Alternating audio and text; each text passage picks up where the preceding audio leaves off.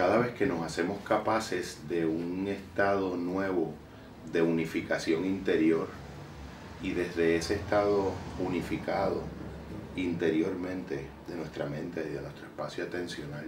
somos capaces o elegimos el estado devocional y desde una devoción, un respeto, un estado unificado, nos acercamos al espacio de la imaginación como un espacio sagrado, con toda la seriedad que implica la facultad más fundamental del hombre, nos vamos dando cuenta que de alguna manera esa, ese territorio del interior y del dinamismo humano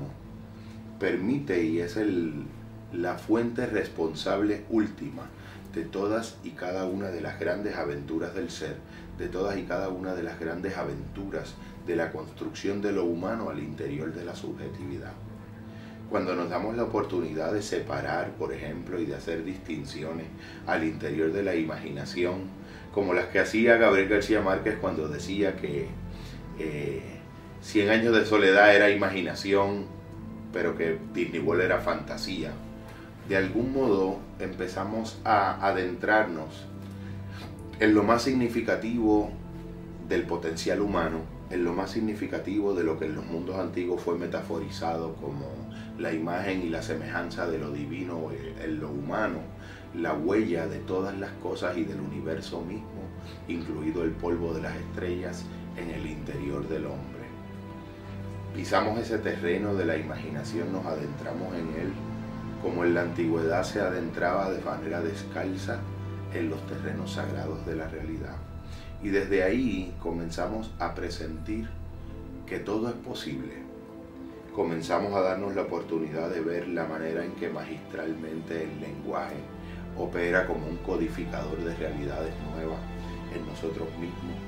La manera en que a través de la imaginación podemos encontrar nuevos causas y caminos y salidas a antiguos y viejos dilemas y dificultades podemos encontrar en esa maravillosa capacidad de generar representaciones que desde el fondo de nosotros mismos se abren para penetrar la realidad, maneras nuevas de narrar una vieja historia de vida, maneras nuevas de encontrar a través de esa narración propia por primera vez en la vida una verdadera versión de los hechos que sintamos que nace del fondo de nosotros mismos. Con la imaginación y en el trabajo, en ese espacio verdaderamente central de lo sagrado, casi yo diría que pudiéramos alcanzar estados humanos en donde la imaginación y lo sagrado fueran una y la misma cosa, una relación nueva de identidad. El trabajo serio en la imaginación, el trabajo prolongado en la creación humana, despliega horizontes que jamás hubiesen podido ser vislumbrados se construye desde esos espacios la experiencia de la belleza, de lo sublime, de la salud, de la alegría y acaso también de la eternidad al interior del tiempo. Se construye la posibilidad de la suspensión de la duración de las cosas. Se construye la expansión de la sensación del espacio. En esa en ese espacio que permite condensaciones, podemos a veces también grandes experiencias extractarlas y hacer de mucho discurso una idea, de muchas ideas una imagen, de mucha imagen una sola metáfora y de la condensación de una metáfora el horizonte de una nueva posibilidad en el centro de la conciencia. Muchas vidas han sido redimidas por el valor transformador y terapéutico de una sola metáfora. Muchas historias de existencias han logrado la luz del entendimiento por una sola imagen que en un solo momento ha hecho toda la diferencia posible. Una sola metáfora puede ser en un momento dado el puente que salva la distancia entre dos formas de percibir un hecho, la distancia entre dos maneras de sentir nuevas formas de ser y de estar en el mundo. La espiritualidad de otros momentos tal vez soslayó, tal vez de algún modo no justipreció la misteriosa dimensión sagrada que tiene acercarse al espacio de la imaginación desde el honor desde la reverencia, desde el respeto,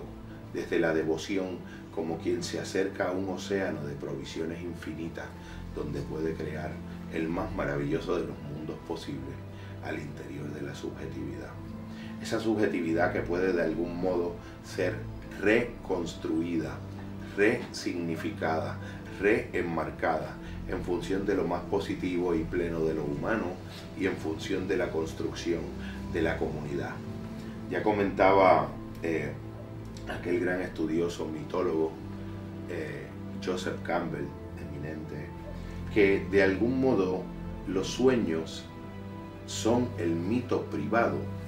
y los grandes mitos son el sueño colectivo compartido por humanidades completas y colectividades que al interior de todo un conjunto de imágenes organizan su paso por el tiempo, su aventura de construcción y preservación y custodia de significados, su legado de herencia de significados a todo lo que nos sucede y su honor al antepasado de todo lo que nos precedió. Esa potencia al interior de lo humano que sea siempre honrada,